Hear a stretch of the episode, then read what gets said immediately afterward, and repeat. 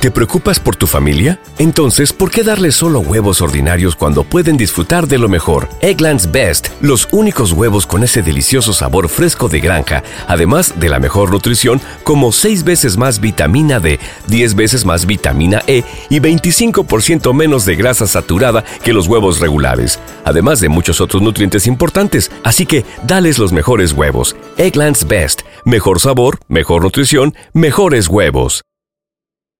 ¿Te preocupas por tu familia? Entonces, ¿por qué darles solo huevos ordinarios cuando pueden disfrutar de lo mejor? Egglands Best, los únicos huevos con ese delicioso sabor fresco de granja, además de la mejor nutrición, como 6 veces más vitamina D, 10 veces más vitamina E y 25% menos de grasa saturada que los huevos regulares, además de muchos otros nutrientes importantes. Así que, dales los mejores huevos. Egglands Best, mejor sabor, mejor nutrición, mejores huevos.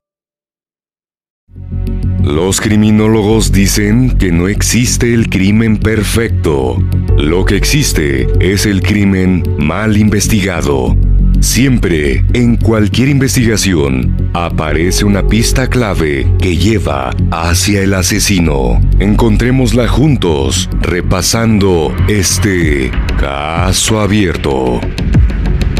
Hola a todos, mi nombre es Adrián y en cada video repasaremos todos los detalles de los más terribles casos criminales. Antes de empezar, no te olvides de suscribirte y déjame tu me gusta para que pueda seguir trayéndote el mejor contenido de investigación. Recuerda también activar la campanita, ya que estaré subiendo videos tres veces a la semana. Empecemos. El asesinato de Luisa Fernanda Ovalle. Luisa Fernanda Ovalle estaba en un excelente momento de su vida. A los 18 años, cursaba quinto semestre de Ciencias Políticas en la Universidad San Buenaventura y era porrista del equipo Millonarios. Gracias a su inteligencia, un cuerpo escultural, una tupida cabellera y una personalidad cautivadora, la jovencita se ganaba la admiración por donde pasaba. Luisa, como cualquier chica de su edad, andaba por la vida sin miedo. Por eso, el 30 de noviembre de 2013, optó por abandonar el metro y luego caminar un buen tramo para regresar a su casa al terminar su trabajo. No quiso tomar un taxi y esa decisión le costó la vida. Luisa vivía con su mamá, sus dos hermanos y su padrastro en el barrio Castilla de Bogotá, la capital de Colombia. Era la hija mayor. Nació el 10 de enero de 1995, un mes antes de la fecha establecida. Ahora su familia interpretó ese nacimiento prematuro como una señal de que estaba predestinada a vivir con más rapidez, pues la muerte estaba al acecho en las manos de un desconocido. En su infancia, habló, caminó, aprendió a leer y a sumar primero que los niños de su edad. Parecía vivir siempre un paso adelante. También era empática y solidaria. Soñaba con hacer del mundo un lugar mejor y desde que estudiaba en el colegio participaba en reuniones abiertas en alcaldías locales para buscar soluciones a problemas de la ciudadanía. Eso la impulsó a elegir ciencias políticas como carrera universitaria. Se visualizaba a sí misma en el futuro sentada en el Congreso de la República tratando de hacer algo por Colombia. Lejos estaban Luisa y su familia de imaginar que esos sueños de bienestar para ella y para el país serían disueltos por el arma blanca, empuñada por un asesino. La energía de la joven era inagotable. Sin descuidar sus estudios, trabajaba como promotora o impulsora de productos comerciales en diferentes eventos. Llena de belleza y simpatía, se abría camino. Era fanática del equipo Millonarios y puso todo su empeño en ganarse un lugar en el grupo de porristas de la organización deportiva. Sus familiares todavía la recuerdan feliz y sonriente anunciando que su mamá, Tatiana, tendría que llevarla al entrenamiento porque había sido aceptada. No le importaba dedicar un sábado entero a entrenar en el camping. Cuando Millonarios estaba en Bogotá, las porristas hacían su mejor esfuerzo y ensayaban de 8 a.m. a 5 p.m. el espectáculo con el que luego harían feliz al equipo y a sus seguidores. El clima de hermandad entre las porristas siempre destacó, por eso su homicidio dejó una profunda herida en sus compañeras. Bernardo, el padre de Luisa, fue quien le inculcó la pasión por millonarios. Era un elemento que los mantenía unidos, a pesar del divorcio de sus padres y al hecho de que la jovencita viviera con su madre y su padrastro. Cuando la porrista animaba el equipo azul, también estaba alimentando el vínculo con su papá, un hombre que la quería tanto que perdió el conocimiento en el momento en el cual le notificaron el fallecimiento de su hija. Aquel 30 de noviembre parecía un sábado como cualquier otro. La familia se levantó temprano porque la madre y el padrastro de Luisa iban a buscar cupo en el colegio para uno de los hermanos. A las 10.30, mientras Luisa se arreglaba para ir a trabajar, su mamá volvió a la casa para darle dinero y despedirse de ella, deseándole que tuviera un buen día. El vínculo entre madre e hija era inmejorable. Abundaban las demostraciones de cariño, con palabras, con abrazos y con detalles. Ese sábado no fue la excepción. Antes de irse, la jovencita abrazó a su mamá, le dijo cuánto la amaba y también le pidió a su hermano que les tomara una foto. Les dijo adiós desde la calle, agitando la mano y ninguno de los que la vio irse presintió la enorme tragedia que estaba por ocurrir. Esa noche, la familia tenía programado ir a una boda. A las 6.15 pm, Tatiana recibió en su celular una llamada de su hija, quien le dijo que ya se había desocupado de su tarea porque el evento terminó temprano. Estaba lloviendo muy fuerte desde la tarde y parecía que no iba a terminar nunca, el tráfico era terrible, y pensando en eso, Luisa decidió que se iría en metro porque era la forma más rápida para llegar a la casa, aunque al bajarse del transporte público tuviera que caminar varias cuadras. Tatiana le insistió en que tomara un taxi, pero ella respondió que así le iba a rendir más el tiempo. La madre le pidió cuidarse mucho le dio la bendición y le dijo que la esperaba, a lo cual ella respondió que la quería con el alma. Nadie podía adivinar que esa sería la última conversación entre ambas. A las 8 pm, mientras todos se arreglaban para ir a la boda, el teléfono de Tatiana recibió de nuevo una llamada desde el celular de su hija, pero en vez de la voz de su hija, escuchó la voz de un oficial de policía él le notificó que su hija estaba herida y los médicos la estaban atendiendo en una clínica cercana. Lo que sucedió esa noche es que, mientras la joven porrista iba caminando hacia su hogar, fue atrapada por un desconocido. Él apuñaló seis veces y luego huyó del lugar, dejándola mortalmente herida en el piso. Testigos de la agresión llamaron a las autoridades que trasladaron a la víctima a la clínica de Occidente, apenas a dos cuadras de la casa donde vivía. Para su familia, ese camino se hizo eterno y, aunque morían de angustia, no imaginaron el escenario terrible que se iban a encontrar. Apenas entró Tatiana al lugar, una doctora le entregó las pertenencias de la joven que estaban todas cubiertas de sangre. Fue en ese momento cuando tomó conciencia de la gravedad de los hechos y pensó que su hija se podía morir. Otra eternidad transcurrió mientras Tatiana y Bernardo, que acababan de llegar al lugar, subían al quinto piso de la clínica donde los médicos luchaban por salvarle la vida a Luisa.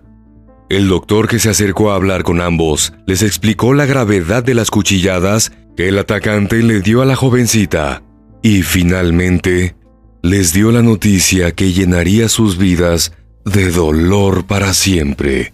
Los esfuerzos médicos fueron en vano y la joven porrista murió en el centro de salud. Bernardo se desmayó y Tatiana rompió de un puñetazo un vidrio de seguridad. Como una forma de tranquilizar el dolor por su irreparable pérdida y obtener castigo para el culpable, la familia de Luisa se dedicó a colaborar con la investigación del homicidio. Fueron ellos quienes recolectaron 35 videos de seguridad de conjuntos residenciales, comerciales y seis cámaras de seguridad del barrio Castilla en Bogotá, en los alrededores de la escena del crimen ocurrido en el Parque Los Ángeles. Los videos mostraban a un hombre corría por el sitio del asesinato a las 7.40 pm. Las imágenes no tenían la claridad deseable y la policía se limitó a señalar que seguían las pistas de un hombre de entre 18 y 25 años, con una estatura cercana a 1,70 o 1,80 metros, y un peso que podría variar entre 75 y 80 kilos. Por demás está decir que esta descripción tan general dificultaba la búsqueda. Las autoridades policiales agregaron que el día del crimen, el hombre calzaba tenis blancos de suela oscura y vestía un jean y una camiseta clara. Además, dejó tirada en el piso una chamarra y el arma utilizada para apuñalar a Luisa. Se desconoce el móvil del feroz ataque. Se descartó el robo, puesto que las pertenencias de la joven víctima fueron entregadas en su totalidad a la familia. La venganza también fue descartada, pues ni Luisa ni sus familiares tenían enemigos. Hugo Alejandro Zabaleta fue capturado por la policía en la calle 13 con calle 26, en el centro de la ciudad de Bogotá, como presunto autor material del crimen de Luisa.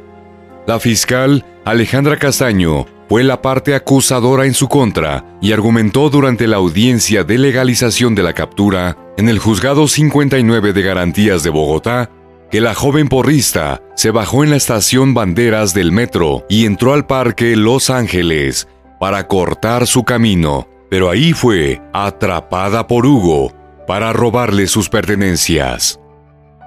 Agregó la fiscal que la joven víctima gritó y se resistió, y por esa razón el acusado le hizo cortes en las manos para que soltara el bolso y luego le dio puñaladas en el tórax. Todo ese relato estuvo en lo señalado por el testigo clave de la fiscalía, un hombre que estaba tomando alcohol en un bar cercano y fue al caño ubicado en el parque para hacer sus necesidades. Desde ese caño, escuchó los gritos de la joven víctima pidiendo ayuda mientras forcejeaba con el agresor, quien sacó un objeto cortante y la hirió en el pecho. Ese testigo estrella de la fiscalía no fue a ofrecer ayuda a la víctima del ataque, sino que se regresó al bar, pidió otra cerveza y un cigarrillo. Aseguró que después el agresor llegó al mismo bar, donde lo observó con detenimiento y por eso pudo identificarlo. Adicionalmente, relató que el agresor, tras atacar a la porrista, lanzó junto a un árbol el suéter con capucha que llevaba puesto y el cuchillo. Cuando llegó al bar, usaba un chaleco. Otros tres testigos señalaron que el atacante usaba chaleco, pero no identificaron a Hugo como autor del homicidio. Hugo fue imputado por el delito de homicidio agravado y se estableció como sitio de reclusión la cárcel La Modelo durante la realización del juicio en su contra. La familia de la víctima pidió la pena máxima en caso de ser hallado culpable. El abogado defensor del imputado señaló que había inconsistencias en la recolección de las pruebas y dudas en la versión del testigo estrella. Dijo que no es de fiar el relato de un hombre que había tomado 12 cervezas y se encontraba a una distancia considerable del sitio del crimen. En consecuencia, la parte acusada no aceptó los cargos por homicidio agravado que le fueron imputados.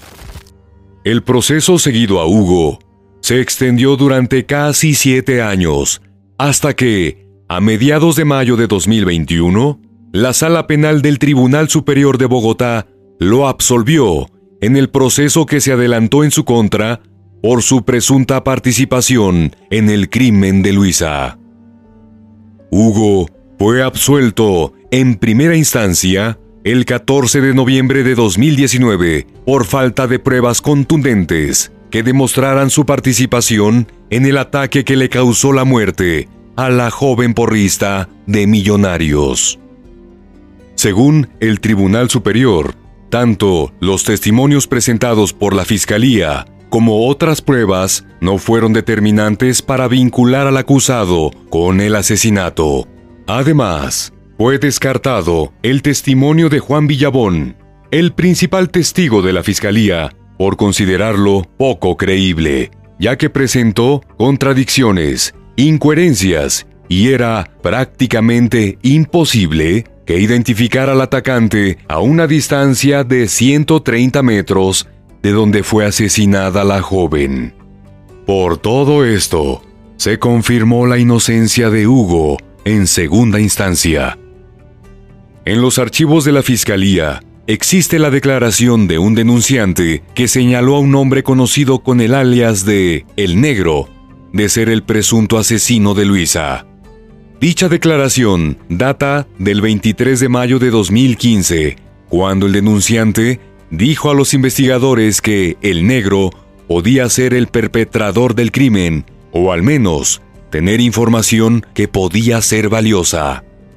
El denunciante declaró que el negro presumía ante sus amigos de haber asesinado a la porrista, pero luego pareció arrepentirse de la confesión y aseguró que el crimen lo cometió un exnovio de la joven.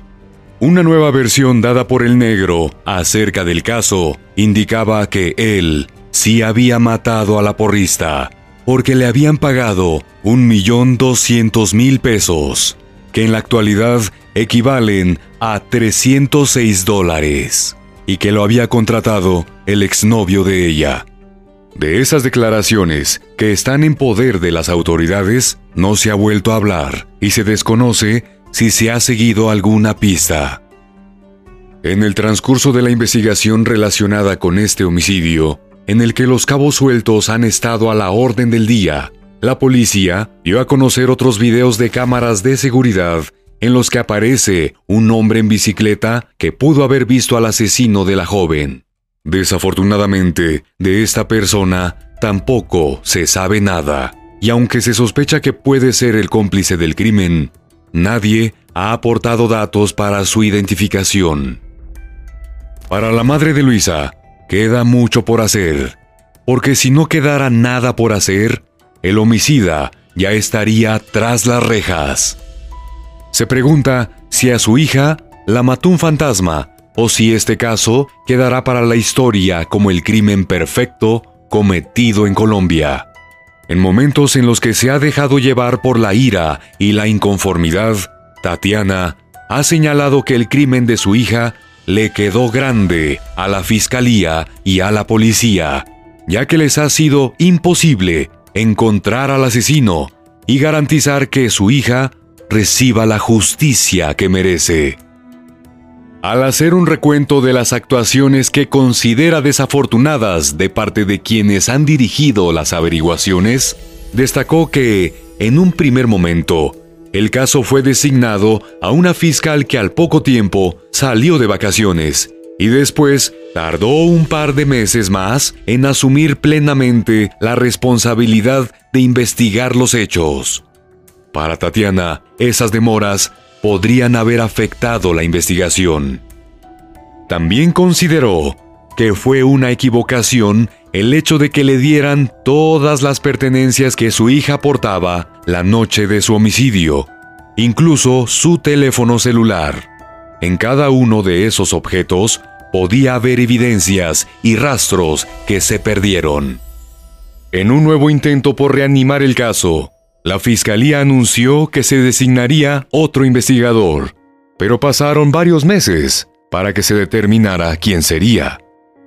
Con quien sí se sintió identificada la madre de Luisa fue con la fiscal Soledad Holguín, a quien calificó como una mujer muy activa que siente el dolor de las madres y de las personas que atraviesan situaciones dolorosas al perder a familiares en manos de asesinos. Desafortunadamente para la familia de la víctima, Soledad estuvo poco tiempo a cargo del caso porque fue ascendida. La mamá de Luisa cree que esos cambios constantes de los investigadores dentro del proceso han hecho que se pierda el interés y que no se haya hecho nada. Sin embargo, señala que no va a rendirse hasta conseguir justicia, pues siente que le ha fallado a Luisa como mamá, ya que todavía no se ha encontrado a su asesino. Afirma que ese sujeto no solo acabó con la vida de su hija, sino con la vida de toda una familia. Las investigaciones del homicidio de Luisa han ido a un ritmo casi vergonzoso. Los retrocesos han sido mayores que los avances y el único acusado por el hecho terminó absuelto por la justicia colombiana. Este caso, que conmovió a la sociedad colombiana en noviembre de 2013, todavía se mantiene inconcluso aun cuando se ofrecieron recompensas para quienes aportaran datos verificables y ciertos acerca del asesino. ¿Será un crimen sin castigo? Y bueno, hasta aquí el caso de hoy. Como siempre, agradezco tu apoyo a mi trabajo. Si te suscribes, das un me gusta y compartes este video, me ayudarás a seguir creando contenido. Hasta pronto.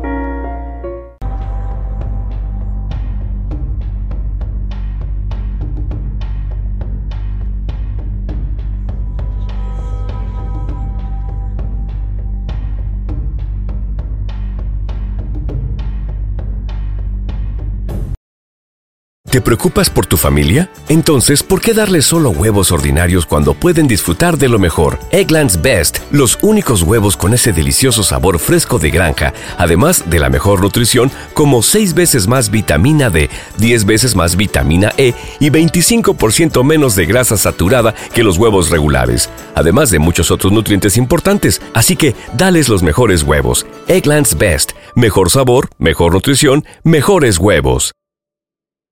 Support for this podcast and the following message come from Corient. Corient provides wealth management services centered around you. They focus on exceeding your expectations and simplifying your life. Corient has been helping high achievers just like you enjoy their lives more fully, preserve their wealth, and provide for the people, causes, and communities they care about. As one of the largest integrated fee only registered investment advisors in the U.S., Corient has deeply experienced teams in 23 strategic locations. Corient has extensive knowledge spanning the full spectrum of planning investing, lending, and money management disciplines. Leverage Corient's exclusive network of experts to craft custom solutions designed to help you reach your financial goals, no matter how complex they may be. Real wealth requires real solutions. For more information, connect with a wealth advisor today at corient.com. That's C O R I E N T.com. Corient.com.